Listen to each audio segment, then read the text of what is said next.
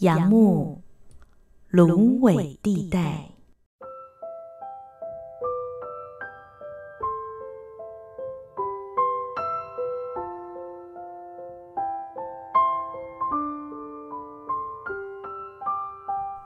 那是一个寒冷的上午，在离开城市不远的芦苇地带，我站在风中，想象你正穿过人群，竟感觉我十分喜欢这种等待。然而，我对自己说，这次风中的等待，将是风中最后的等待。我数着阳台里外的盆景，揣测榕树的年代，看清晨的阳光斜打一朵冬天的台湾菊。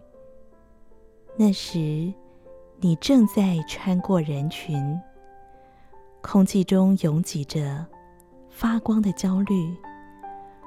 我想阻止你，或是催促你，但我看不见你。我坐下，摩挲一把茶壶，触及夫妻精致的彩凤双飞翼和那预言背后的温暖，满足于我这个年纪的安详。我发觉门铃的意象曾经出现在浪漫时期，印在书上已经考过的那一张。我。翻阅最后那几页，唯心的结构主义，怀疑我的推理方式是不是适合你？只知道我不能强制你接受我主观的结论，决心让你表达你自己。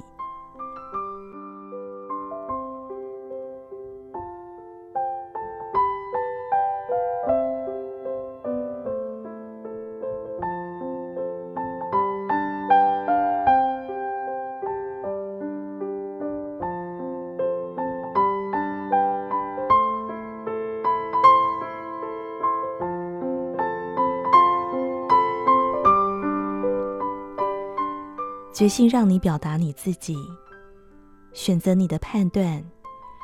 我不再追究你如何判断。你的选择，岁月是河流，忽阴忽阳，岸上的人不能追究。闪烁的得失，甚至我必须向你学习针织，一边勾毛线一边说话。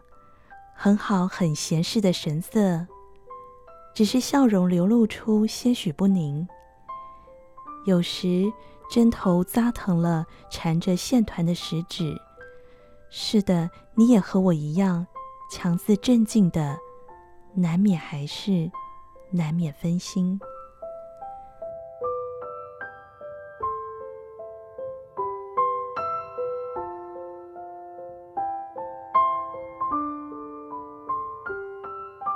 那是一个寒冷的上午，我们假装快乐，传递着微热的茶杯。我假装不知道茶凉的时候，正是彩凤冷却的时候。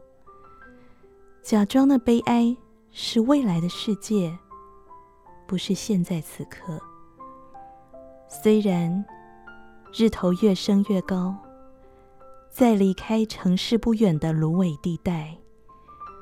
我们对彼此承诺着不着边际的梦，在比较广大的快乐的世界，在未来的遥远的世界，直到我在你的哭声中听到你如何表达了你自己。我知道这不是最后的等待，因为我爱你。